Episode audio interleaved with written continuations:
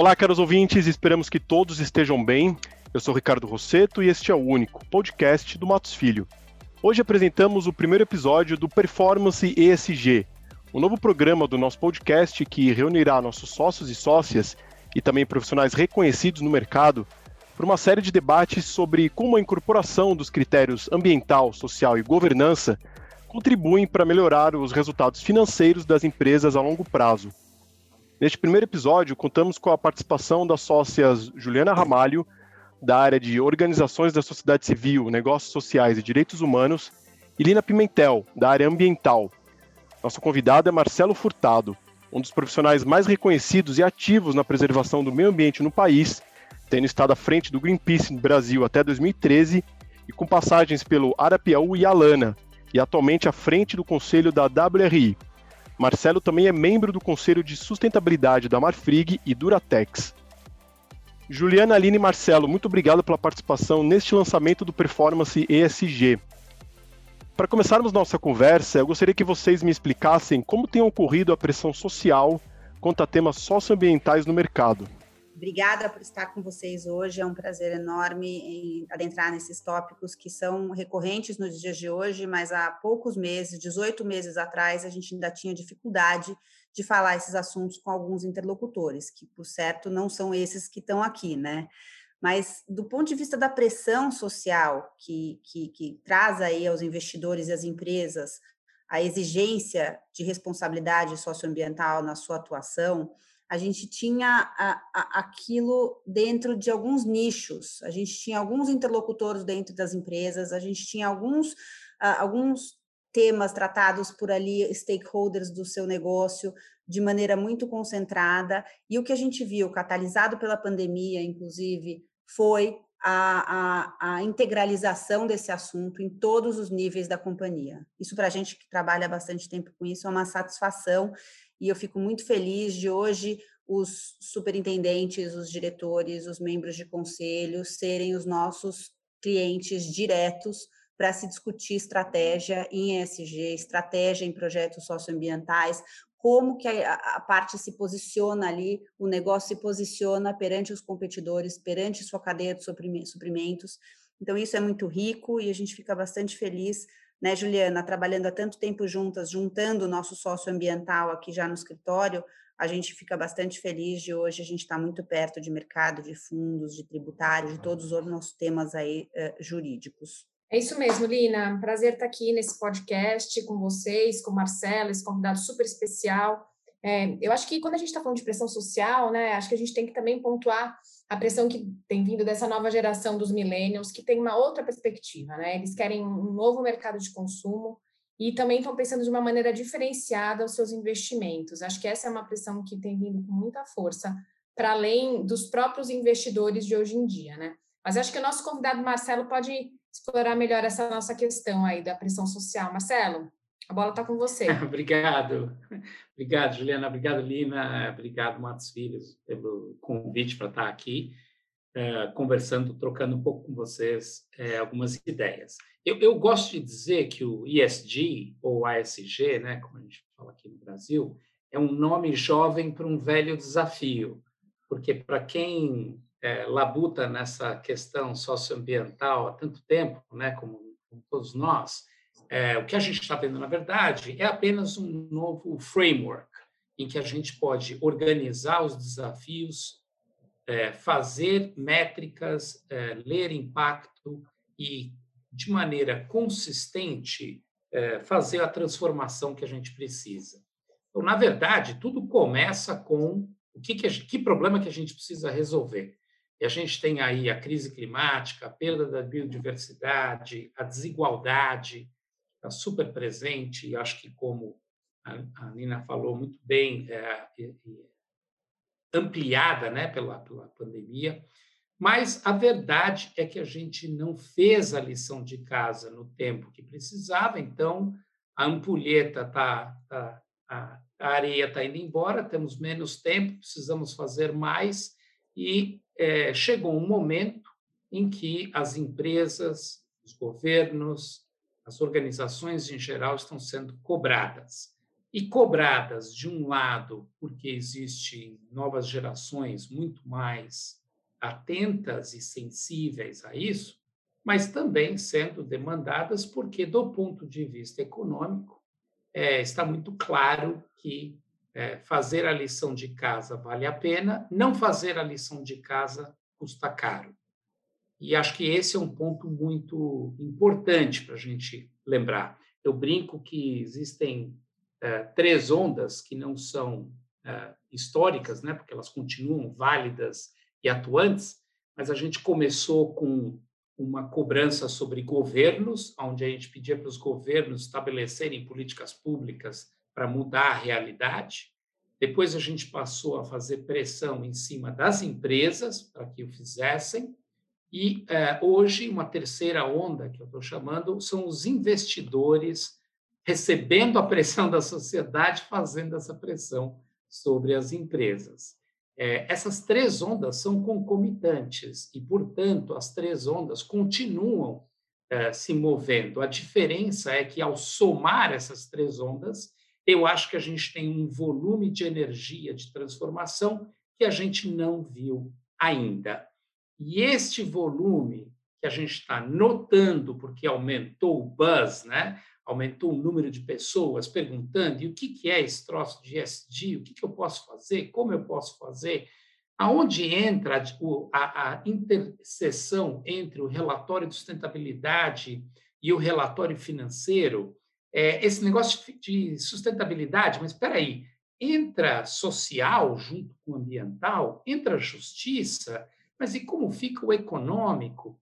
Então, acho que é, esclarecer estas perguntas e dar um pouco de tranquilidade de que, sim, sabemos as respostas. Sim, é possível você fazer uma adequação é, de métricas. É, existe um pouquinho de bagunça aí, porque a gente tem muita coisa colocada no cenário, mas naturalmente o setor já está convergindo para métricas mais comuns, para indicadores que tenham valor e significância. É, também está vindo uma onda de regulamentação importante, iniciada na União Europeia, mas até a CVM está fazendo isso. E, por fim, é, como que você presta contas para a sociedade, porque no final das contas tudo isso é uma licença para operar. É, como é que você presta contas para a sociedade de que você não está só ticando o box e dizendo fiz isso, fiz aquilo, mas efetivamente as suas ações estão produzindo impacto positivo, social, ambiental e econômico. Bom, pegando um gancho no que você falou, Marcelo, sobre a onda que a onda da pressão dos investidores que eles estão recebendo por parte da sociedade, é, de que maneira o mercado financeiro vem redefinindo as suas estratégias de alocação de capital nesses projetos de impactos é, sustentáveis nos últimos anos? Você poderia trazer mais alguns detalhes aqui para a gente?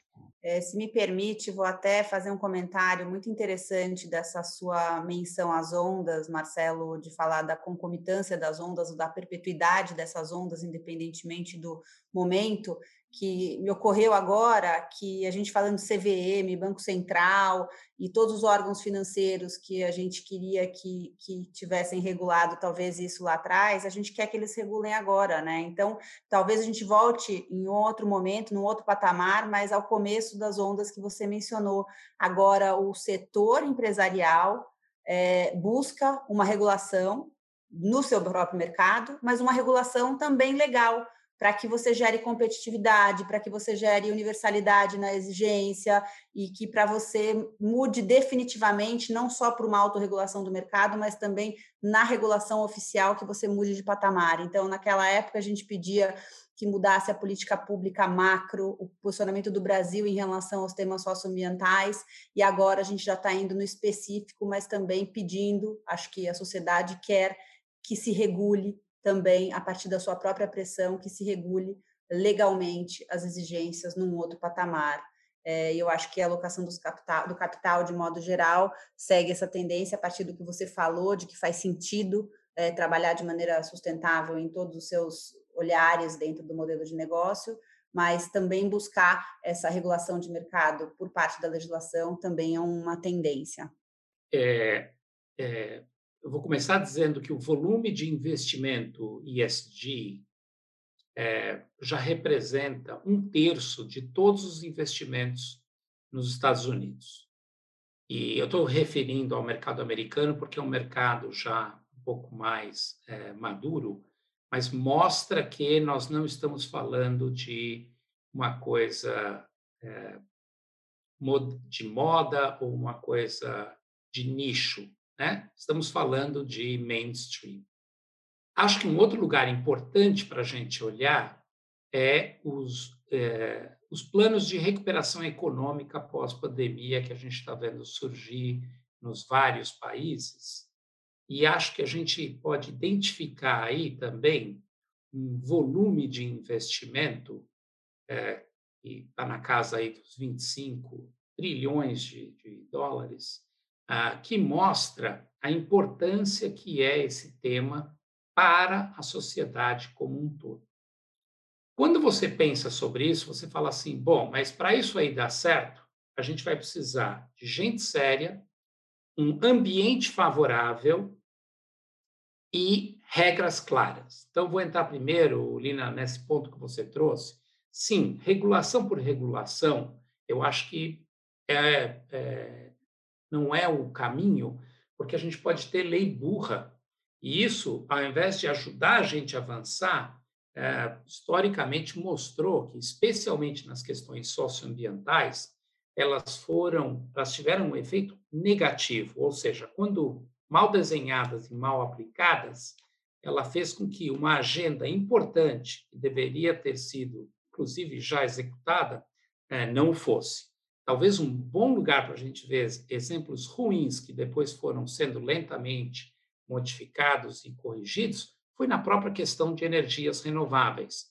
E muito do que demorou para energias renováveis fazerem parte do mix energético global, uh, e com isso o preço da geração de energia cair, solar e eólico, excelentes exemplos para isso, tem muito a ver com uh, uma regulação uh, inadequada.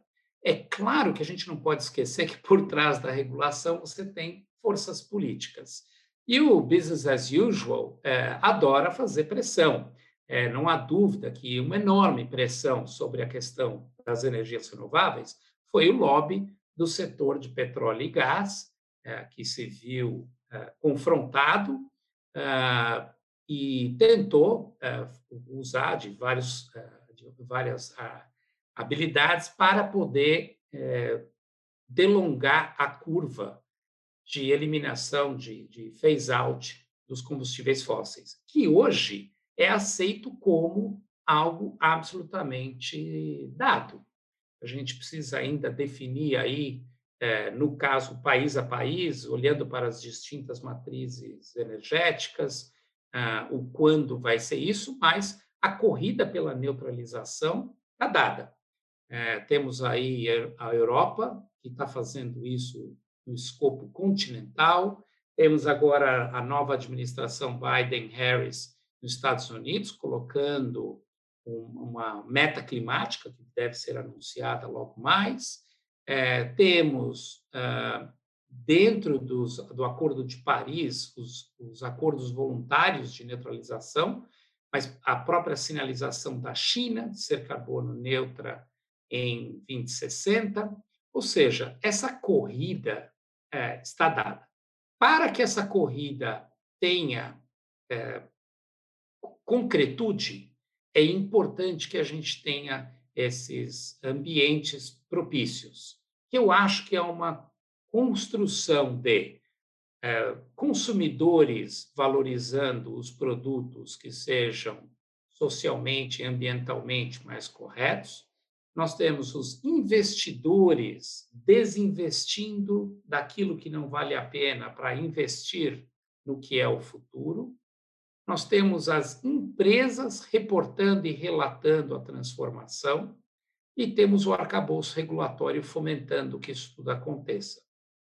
É, é, é, é historicamente, a gente sabe que existem três grupos, e, e acho que é importante a gente lembrar que isso não vai mudar, é, mesmo com a onda ESG.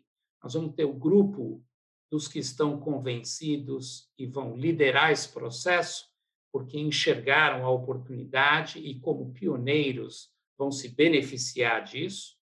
Nós temos um segundo grupo, que é o grupo em transição, que entendeu que esse é o caminho a ser seguido, mas está um pouco perdido, como é que eu faço isso? E ou precisa de ajuda, ou está com um pouquinho de preguiça e precisa de um empurrão, mas vai andar. E temos o terceiro grupo, que é o grupo que eu chamo dos picaretas. São aqueles que estão apostando que o mundo não vai mudar, que a gente não vai aprender nada com essa pandemia, que a desigualdade vai continuar igual, que essa crise climática, quem sabe, nem existe, está naquele grupo dos negacionistas, mas fundamentalmente está no mundo do business as usual. Eu acredito que este grupo vai ser um grupo menor. A gente não deve prestar muita atenção a ele, mas o mais importante que a gente tem para fazer é valorizar e apostar em quem está liderando e naquele bloco que quer transformar. Este grupo, segundo é, analistas do próprio mundo dos investimentos, é um grupo grande, é um grupo avaliado em mais ou menos 40% lidera, 40% está em transição. E os 20% são os picaretas que a gente espera que uh, não sobrevivam a, este, a esta onda e que tenham as suas empresas e o seu mindset transformado. São aqueles que falam de greenwashing, né, Marcelo? São aqueles Exatamente. que. Washing, social washing, que eles só estão surfando essa onda só por marketing, né? Sem fazer uma mudança estratégica verdadeira, né? Porque acho que quando a gente fala de SD, a gente fala de mudança estratégica, né? Antes, quando a gente eu, bom, eu e você, a gente trabalha nessa área de sustentabilidade há tanto tempo. Quantas e quantas conversas eu não tive que as pessoas deixavam a área de sustentabilidade num cantinho?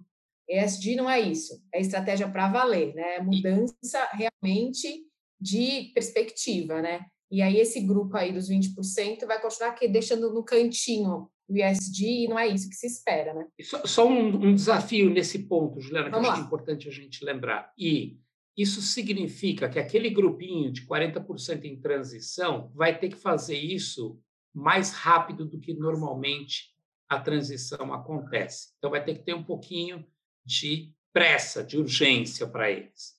É. A outra coisa é que esse ponto que você está trazendo, que é super importante, traz uma dimensão é, extremamente importante dessa conversa, que é ter boas métricas. A gente é. precisa de boas métricas e não apenas métricas de processo, mas métricas também de impacto. E aí entra aquela grande conversa sobre indicadores é. financeiros e o que o mundo financeiro chama de indicadores não financeiros, mas que o meu mundo chama de indicadores pré-financeiros. Porque a gente entende que as questões socioambientais, elas são tão relevantes e tão importantes talvez elas devessem ser as primeiras a é. serem avaliadas e, em complementaridade, entram os indicadores econômicos. Por quê? Porque é fundamental o balanço econômico, social e ambiental. Mas a gente não precisa botar mais um Ezinho, mais um J, mais nada na sigla ESG ou ESG, porque esses elementos estão intrinsecamente incorporados.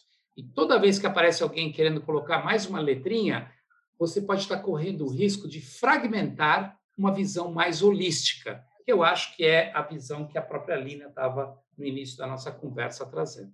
Marcelo, obrigada por trazer a provocação das métricas, que eu acho que para nós, advogados, é um grande desafio ajudar nossos clientes a definir o que, que eles têm que cumprir para poderem se chamar de uh, uh, modelos de negócio ESG, investidores ESG, e para a gente também é um desafio, né? Quando existe uma lei definindo um parâmetro ambiental, a gente consegue dizer se ele está de acordo ou não social, a gente já vivia essa dificuldade, né, de dizer se eles estavam realmente cumprindo a, a, a, o controle de riscos sociais ou se eles ainda precisavam fazer melhor para não ficarem expostos a questões sociais uh, envolvidas no seu modelo de negócio. E aí a gente chega ao ponto que métricas, então, que vão ser construídas, como elas serão construídas e quando que não vai haver um, um ASG washing, um greenwashing, um social, social washing, a partir daquilo que o, o, o, a empresa, a companhia, o investidor está fazendo. E então acho que duas perguntas. Uma, como que a gente vê a tendência de implementação dessas métricas para poder definir quais são aqueles que estão puxando a fila e quais são aqueles que estão na transição, numa transição avançada, uma transição ainda inicial, e como que a gente define métricas ou, ou, ou requisitos para a governança, né? A gente fala sempre na, no posicionamento do assunto ESG uh, dentro de um nível alto de governança da companhia. A gente fala de políticas de sustentabilidade que interfiram no modelo de negócio, no objeto do seu negócio. A gente fala de investimentos socioambientais relevantes, importantes, que ajudam a empresa a se posicionar nisso, mas a gente volta para esse ponto que você chamou atenção. Como que você está vendo na governança das companhias e na sedimentação das métricas a evolução desse tema? Qual que vai ser o nosso próximo patamar? Lina, acho muito legal que você está trazendo esse ponto da governança, porque é, quando a gente fala sobre ESG, a gente tende a falar muito sobre o E e o S, uh, inclusive reconhecendo que, em termos de métricas, as métricas para o E são uh, um pouco mais fáceis do que as métricas para o S, mas a gente fala muito pouco sobre o G. E é exatamente esta incompetência sobre aonde que o G atua na relação com o E e com o S que a gente perde muita atração nos conselhos e nas, na direção executiva das empresas. É, e por que isso? Porque muitas vezes ao você não saber exatamente o que, que você tem que ficar de olho e como você deve monitorar isso, você acaba se perdendo e sendo surpreendido ou com informações ruins de, de escândalos e desastres, ou você corre o risco de ser enrolado com relatórios com fotos bonitas, é, vários números, mas muito número que não significa muita coisa, não adianta nada.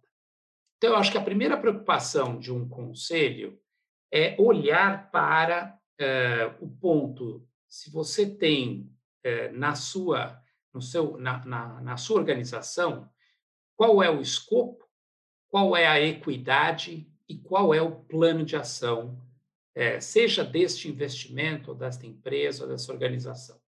O escopo está ligado muito com Quais são os gases de efeito estufa que estão sendo monitorados? É o, quais são os problemas desse território que está sendo avaliado? O que está sendo identificado que tem relação com a ação da sua organização, do seu investimento, que impacta na questão social e na questão ambiental? E se existe equidade colocada no, no desafio para você endereçar o problema se a gente for entrar em cada um deles, a gente vai encontrar é, sub, subpontos, né? É, vai ser a pergunta, além de que gases, é, é, redução, é remoção, é offsetting, na questão da dimensão da equidade, você pode conectar isso com as, os objetivos do desenvolvimento sustentável e já usar as métricas dos ODS para fazer essa avaliação. E no plano de ação, que eu acho que é um dos pontos extremamente importantes, vem a importância que, que essas metas terão, a, a importância de relatá-las com transparência e a importância de você ter as metas definidas no tempo. Porque é muito fácil hoje em dia alguém vier e falar assim: olha, não, eu, eu combino com você, a minha empresa vai ser meu país, vai ser, os meus investimentos serão todos carbono neutro em 2050. Só que eu vou deixar para fazer a minha lição de casa em 2049, apostando que até lá vai ter uma, uma varinha mágica que eu vou balançar e vai dar tudo certo. E a gente sabe que o mundo não é assim. Então, exigir que exista um plano de ação com dados consistentes, dados relevantes, que possam ser usados para fazer isso é fundamental. Agora, é, você, é, é, seja um investidor, seja empresa, seja o governo, você é demandado pela sociedade para explicitar o que é que você está fazendo e como você está fazendo. E aí, eu concordo que existe hoje um desafio, porque a proliferação de metodologias e reports e standards é tão grande que, ao você optar por um, você vai estar deixando de atingir algumas coisas importantes que tem o outro. Então, eu acho que vai ter um processo de amadurecimento muito importante para ter, talvez, um reporte mais básico, mais típico, mais padrão, adotado por um número maior de organizações que permita você, inclusive, fazer a comparação disso. Então, a gente sabe que o World Economic Forum está trabalhando nisso, a, a Associação dos Contadores Internacionais está fazendo isso, Harvard, tá, SASB está fazendo isso. Ou seja, em algum momento, em breve, eu acho que isso vai acontecer. Ainda que aconteça isso, que é muito importante, a gente tem que lembrar de duas coisas. Nunca olhe para os dados apenas pelo retrovisor. Falar sobre o que aconteceu é importante, traz aprendizado, mas ele não ajuda você a, a olhar para o mundo pelo para-brisa. E o mundo acontece pelo para-brisa. Ele vai acontecendo a cada minuto à nossa frente. E é justamente o aprendizado deste passado e o compromisso com o futuro que nos orienta como seguir. É, existem interdependências que a gente tem que estar olhando, especialmente com essa questão de governança.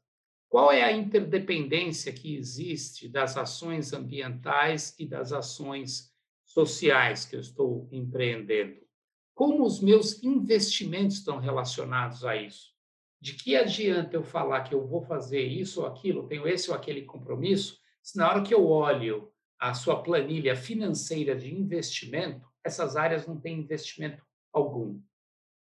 De que adianta eu fazer uma transformação se eu também não estou olhando na performance econômica da organização para ter certeza que eu estou gerando é, prosperidade ao ponto de estar conseguindo financiar com essa prosperidade inovação, é, educação, melhoramento da equipe e etc.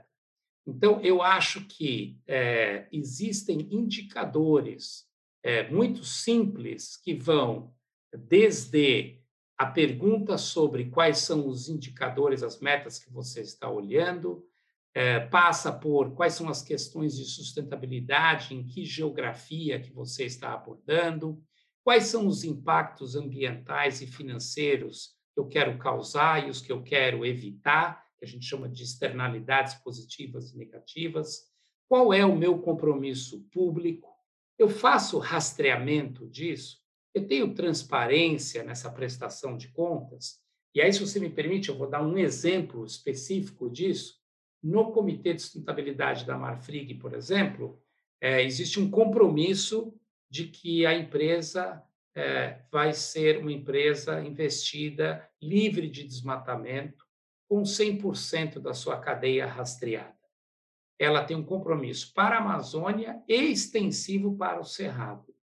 É, agora, é, nessa semana, é, vai haver uma prestação de contas da organização, onde a empresa vai dizer o que, que ela fez, o que, que deu certo, o que, que não deu certo, o que, que ela avançou, o que está atrasado, por que, que atrasou.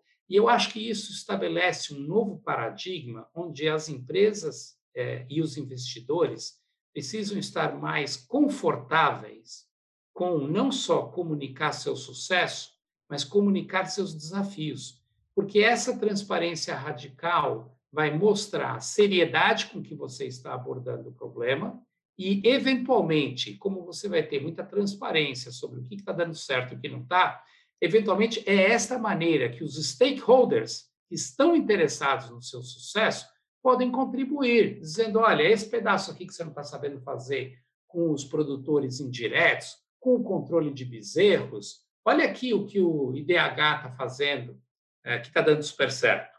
Eu estou usando esse exemplo até porque, nesse caso, existe uma parceria do IDH com a Marfrig exatamente no controle de bezerros, porque se este, se este projeto der certo, ele pode ser escalado e resolver um problema de uma cadeia muito mais ampla. Como a gente sabe que não existe apenas uma solução, a ideia nesse momento é tentar várias soluções ver qual que oferece o melhor resultado no menor prazo de tempo, a custo mais acessível e escalar essa. Por quê? Porque nós estamos falando o tempo todo sobre uma equação onde você tem ganho social, ganho ambiental e a, a, a performance econômica atrelada e caminhando junto. Eu acho que isso é absolutamente possível fazer, mas existe uma mudança importantíssima de governança, especialmente junto aos acionistas, que entendam que ser transparente, assumir compromissos, montar planos de ação e compartilhar a dor e a beleza deles é, é a receita de sucesso. Marcelo, eu estava ouvindo você falar e queria comentar, acho que umas 30 coisas, mas não, não dá tempo. Então, eu queria comentar. Na verdade, vou, vou, me, vou me restringir a duas aqui, que você tocou. Uma é quando você fala do Comitê de Sustentabilidade e, e o envolvimento dos acionistas. Acho que o envolvimento da alta liderança é, assim, crucial para, de fato, é, o ESG ser implementado da maneira correta.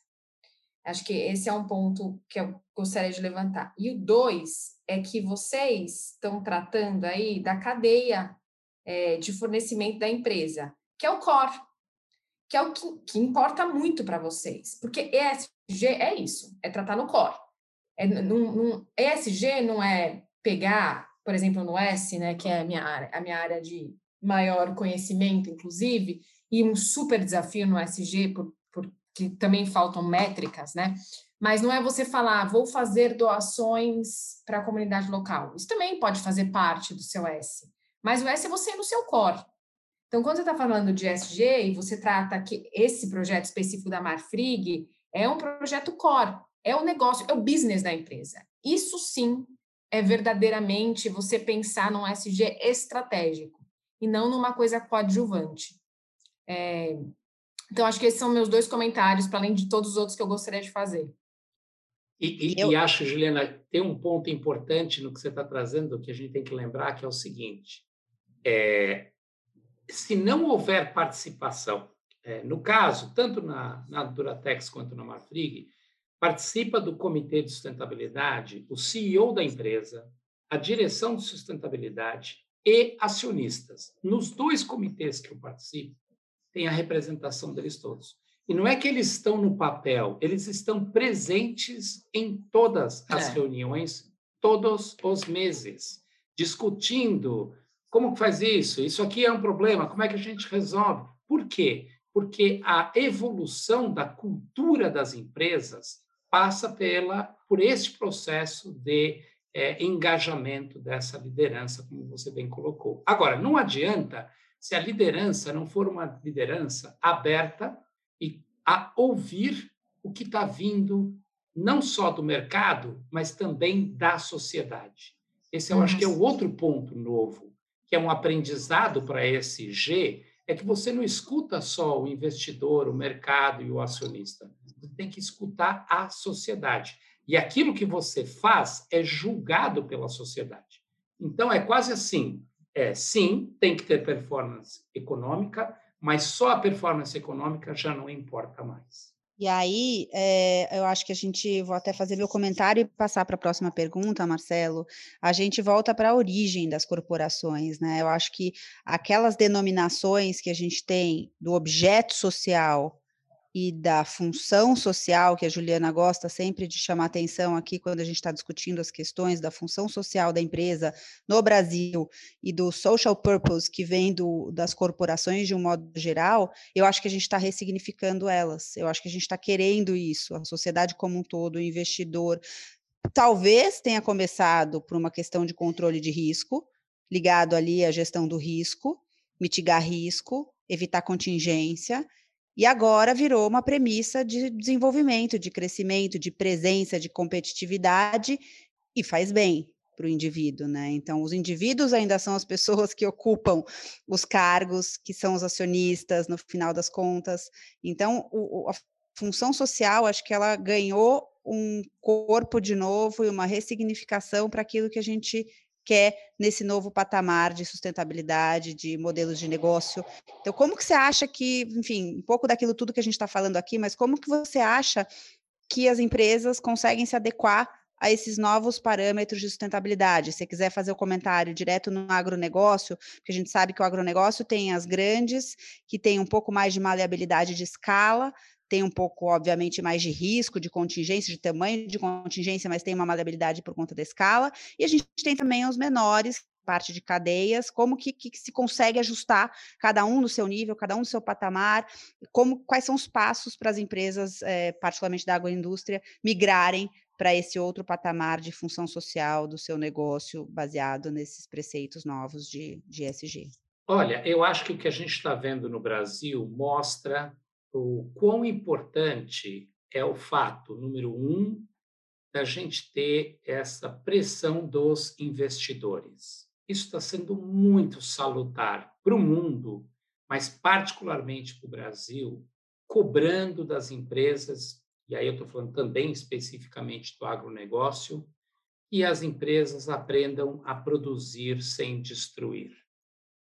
É, por que, que isso é importante? Não é apenas porque a gente acha que é fundamental, que a gente precisa é, desse planeta vivo para ter vida no planeta, portanto, para a nossa sobrevivência. Mas, em relação à interdependência, o agronegócio depende da água da chuva. A água da chuva depende da produção desta água nas florestas, especificamente na floresta amazônica. Então, é, a, a, a, interdependência que o agronegócio tem, seja da água ou da energia, de novo, na matriz energética brasileira, é preponderantemente produzida ainda de forma hídrica, depende dessa mesma chuva, que vem da nossa Amazônia, mostra que é de fundamental interesse do agronegócio ter a Amazônia em pé. A outra coisa que é fundamental para a escalabilidade e para um uso econômico racional da terra é você não converter novas áreas e desmatando elas, e sim utilizar áreas que já estão degradadas e recuperar essas áreas. Porque ao recuperar essas áreas, não só você vai poder ter uma atividade econômica, mas você vai poder também fazer um ganho de biodiversidade, de produção de água, de produção de emprego e um ganho social extremamente importante, que é mobilizar esta e futuras gerações para a importância que é da indústria do uso da terra. Se você olhar para o que é uma economia verde para o Brasil, que é diferente do que é uma economia verde para a China ou para a Europa, a economia verde do Brasil tem uma enorme oportunidade com um agronegócio sustentável. Mas a pergunta é: um jovem hoje gostaria de trabalhar no agronegócio? A imagem do agronegócio atrai jovens que estão querendo trabalhar com tecnologia, com empresas responsáveis, com inovação, para ganhos sociais e ambientais? Acho que a resposta hoje ainda é não, mas ela pode ser sim e ela está se transformando rapidamente. O problema é que a gente tem é, um, um, setor agro uma, dividido. Você tem um pedaço dele olhando para o futuro e um pedaço dele no retrovisor. E esse pedaço que está no retrovisor promovendo uma agenda muito negativa. E aí eu estou falando sobre uma agenda não só de retrocesso ambiental, mas de retrocesso social também.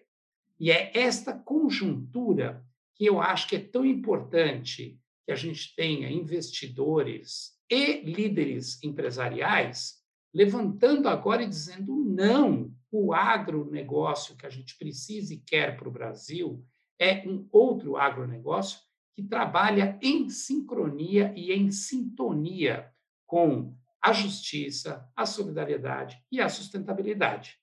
Agora, esse agronegócio, ele também precisa de um chamado enabling environment, que são que é o ambiente que as leis podem prover para dar essa segurança jurídica de investimento. E isso cai em cima da importância que a gente tem de que o Congresso Nacional seja um lugar fomentador de boas leis, e não de leis ruins. E para isso, a gente precisa de uma coisa super importante que está na raiz disso tudo, que é uma sociedade civil brasileira independente, forte e atuante. E não tem problema, Lina, Juliana, se em alguns momentos a demanda é mais radical, é mais. Porque isso tudo eu acho que só nos faz evoluir como sociedade. Não é verdade que a gente não tem indicadores ou falta métrica. A gente tem métrica demais. A gente, inclusive, tem métrica que não serve para nada. Que a gente precisa é definir quais são as boas métricas de qualidade e que, em última análise, são métricas de impacto. Uma vez que você pode demonstrar o impacto positivo daquela atividade, você vai receber uma licença social de operação. Sim, você comentou um pouco de tudo que a gente espera uh, refletir para os nossos clientes, para as empresas com as quais a gente se relaciona. Acho que tem um ponto também que há muitos anos, quando eu estava no setor de agro, eu já ouvi você falando e aquilo me marcou demais. Você ainda estava no, no movimento ambientalista, mais diretamente atuando como executivo, e você trouxe o quanto que faltava o advocacy a presença e a pressão das políticas públicas advinda do setor empresarial em direção à sustentabilidade. E agora, passados aproximadamente 15 anos de que eu ouvi essa fala, eu acho que a gente está também é, tendo esse papel das empresas, se movimentando para influenciar positivamente as políticas públicas em direção à sustentabilidade. Então, acho que é, a agroindústria ela tem as peculiaridades em função da, dos diferentes é, segmentos e vieses, etc. Tem a dificuldade, obviamente, da, da baixa margem de receita daqueles produtores menores, mas uma vez que eles são influenciados por uma cadeia maior, por incentivos financeiros e produtos financeiros que são voltados à sustentabilidade também podem influenciar uma mudança de comportamento, a gente passa aos poucos é, é, aí bordando todo esse mosaico, todo essa, esse contexto geral da agroindústria para um, um outro nível mesmo. É, você também você consegue uma esfera de influência grande, né? Eu quando eu estava estudando direitos humanos em empresas, a gente sempre falava muito da esfera de influência da empresa, né? E eu acho que é, o quando você tem uma alta cadeia de, de, de, fornecedores e de stakeholders como um todo, na verdade, você também tem um papel importante que eu acho que, o, que é uma, pode desenvolver, que é influenciar de maneira positiva toda essa cadeia, né? Que eu acho que é isso que você tá, também falou um pouco, né, Marcelo? Que é, você tem essa possibilidade de, de mudar o jogo, você pode ser um game changer de, de fato, pegar os critérios ESG e influenciar a cadeia como um todo. É, que é, inclusive é o exemplo que você deu na sua, numa das suas respostas passadas. É, eu acho também que esse mundo, o mundo está mudando muito rápido, né, gente? E essas transformações terão que acontecer rapidamente. A vantagem é, é que, com o advento da, da tecnologia, o custo para fazer essa transformação caiu e ficou muito mais simples fazê-lo. Imaginem vocês que eu, ambientalista, há 30 anos, é, onde passo a maior parte do meu tempo, ou discutindo o meio ambiente, ou discutindo direitos humanos, eu estou lá no, no, conselho da Conectas também. Eu agora, esse ano, virei startupeiro. Então, a gente montou hum. uma startup que faz rastreabilidade de ativos ambientais com blockchain. É, isso faz com que seja muito simples e muito barato você, é, é, é, você definir quais são, quais são as suas emissões, quanto custa reduzir essas emissões e quais são as melhores estratégias para isso. Então, se você quiser fazer isso de business para business, envolvendo seus fornecedores e seus clientes, você faz isso através da nossa ferramenta Blocksea. Se você quiser envolver os consumidores nisso e engajar consumidor nessa transformação, a gente tem as ECO2. É, por que eu estou trazendo esse exemplo? Eu estou trazendo esse exemplo porque eu acho que nós somos uma de muitas iniciativas que tem por aí de pessoas que resolveram se juntar e fazer parte dessa transformação e perceberam que existe uma oportunidade enorme, mas que para essa oportunidade ser realizada, a gente precisa de urgência, é super importante, investimento, e a gente vê isso, de novo lá, olhando para a própria Marfrig, a importância de financiar os pequenos produtores lá na ponta, que não querem ser informais nem ilegais, uhum. mas eles precisam de investimento para poder se, se regularizar, e a importância do mindset de que eu quero fazer parte do lado certo da história e não estar do lado errado da história. Porque uhum. o enfrentamento das mudanças climáticas, o enfrentamento da desigualdade, o enfrentamento desta pandemia, nada mais é do que a gente entender que a gente está aqui para salvar vidas, cuidar da nossa casa, cuidar desse planeta, justiça, solidariedade, sustentabilidade. E, e, Juliana, já que você trouxe a questão de governança, deixa eu voltar agora uma pergunta para vocês. Eu sei que eu estou no papel aqui de responder e não perguntar, mas eu acho que um dos grandes desafios que a gente tem no Brasil e no mundo, muito conectado à questão de governança, é que os investidores e as empresas não estão ainda abertos a ouvir e trazer para a mesa o ponto de vista da da sustentabilidade em termos de, da visão ambiental, da visão social. Eu vejo muita pouca abertura e oportunidade para organizações da sociedade civil que militam nesse tema sentarem na mesa da governança com empresas e investidores. Ou mesmo pessoas como eu, que têm uma trajetória e, e, e têm essa abertura para esse diálogo. Difícil, eu acho, construir transformação se você não amplia os stakeholders na conversa. É, Marcelo, é, um dos comentários que eu ia fazer para você é, era justamente esse, né? A importância de ter esse diálogo com os diferentes stakeholders, incluindo o, as organizações da sociedade civil, né?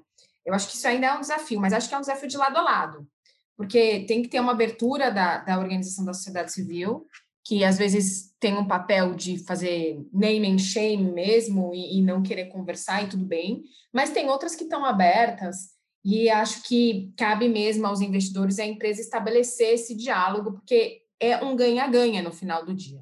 Você tem uma outra perspectiva, você deu um exemplo aí de outra perspectiva do IDH no projeto que vocês estão fazendo, e eu acho que é isso mesmo. É, você faz uma construção muito mais, mais rica quando você de, de verdade envolve os outros stakeholders. Mas acho que isso ainda é um desafio, né? Acho que a gente, nesse tsunami SD, a gente tem alguns tantos desafios, e acho que um deles é que é, os investidores e as empresas entendam que a gente tem que dialogar com os stakeholders, que as soluções é, não, elas não estão só dentro de casa, elas ficam muito mais ricas quando a gente envolve os outros stakeholders. Não sei se você concorda comigo, Li. Olha, concordo e vejo que, pela recorrência dos casos em que nós somos demandados como assessor jurídico para ajudar as empresas a conversarem com esses stakeholders quando elas não estão prontas ou não incorporaram isso ainda na cultura e no modo de operar delas, a gente tem poucos casos em relação àquilo tudo que a gente cuida, em que efetivamente o diálogo se estabelece e de uma maneira continuada e provavelmente mudando a cultura da empresa. E aí, quando isso acontece e a gente consegue colocar, ajudar, até extrapolando o papel do advogado tradicional, a gente coloca as ONGs em contato com a empresa e em contato, eventualmente, com a autoridade que está envolvida naquele determinado projeto, e todos vão para a mesa, literalmente, em ambientes de rodas de diálogo, de workshops, etc., para discutir e, e, ser o escrutínio de um determinado projeto que vai servir para resolver um conflito, o resultado é mais do que positivo. Ele é positivo para o projeto, ele é positivo para as ONGs que vão eventualmente participar daquele projeto, ou mesmo aquelas que não irão participar do projeto, elas fizeram seu statement, elas participaram, elas contribuíram, e eu uso sempre essa, expressão. É uma consultoria é, é, é, sofisticada e completa para aquilo que é, que é proposto como uma solução holística para um determinado conflito que se, se coloca. E aí o resultado é essa credibilidade do projeto e da empresa. Quando a gente leva essa situação, que eventualmente dá certo ou não dá certo, para o judiciário como um elemento lá de resolução de algum conflito, ou para alguma autoridade, Ministério Público, etc., ele percebe a legitimidade que se ganhou aquela negociação, aquela lida, a abertura para a solução e para a conciliação em relação ao problema, ela é muito grande, muito grande. A gente tem casos bem emblemáticos que valeriam workshop, podcasts específicos para falar, mas esse ponto é maravilhoso. mas, mas, Lina, eu diria, inclusive, que assim a minha proposta aqui, um pouco mais radical, não é nem apenas a, a mesa redonda para resolver um conflito é que os é investidores é e as empresas considerem trazer dentro da sua governança esses pontos de vista, porque aí esse ponto de vista não é mais um ponto de vista que você aciona quando você tem um conflito. Ele é um ponto de vista que ajuda as empresas e os investidores a não se colocar neste lugar e verdadeiramente transformar as suas empresas e seus investimentos em uma alavanca de transformação. Porque mais legal do que ficar conversando sobre o problema é resolvê-lo, é eliminá-lo. Eu acho que essa é a nova pegada que você vai encontrar na sociedade civil e na sociedade em geral.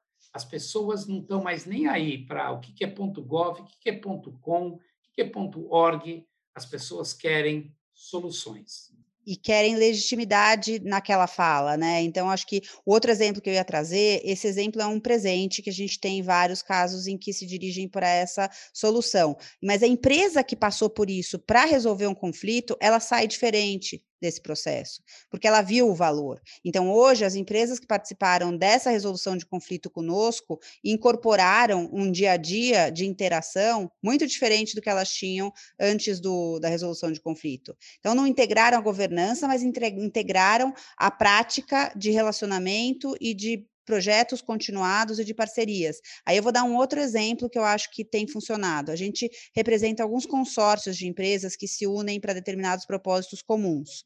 Quando elas estão blindadas por um terceiro elemento, que não é, não são elas diretamente e são o grupo de empresas, elas se sentem mais menos menos é, é, é, vamos dizer menos restri restringidas de estabelecer esse relacionamento. Então, nos casos em que a gente representa consórcios, fica muito mais aberta a interação para esses terceiros, para essas partes, para essas ONGs, no dia a dia das tomadas de decisão do projeto. Te digo que já é uma espécie de governança, porque não tem uma governança formal ainda instituída, porque é uma, uma, uma espécie de associação de empresas, é, mas já tem essa inserção das ONGs. E aí, quando percebe-se o valor disso, aí possivelmente a gente já está falando de uma mudança de paradigma que, que vai certamente integrar o dia a dia dali para frente, mas não é ainda uma recorrência, a confiança não se estabeleceu, acho que no Brasil a gente tem essa questão da, de, de se desconfiar mutuamente de um lado a outro, envolvendo cada uma das perspectivas,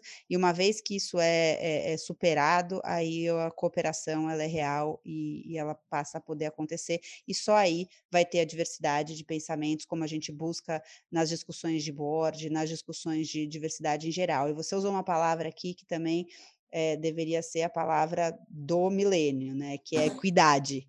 Acho que equidade é a nova palavra para justiça social, que é aquilo que a gente buscou lá atrás, desde o direito romano, desde os princípios iniciais de discussões de sustentabilidade de funções sociais. Eu acho que a equidade ela perpassa todos os, os vertentes aí do que a gente está falando.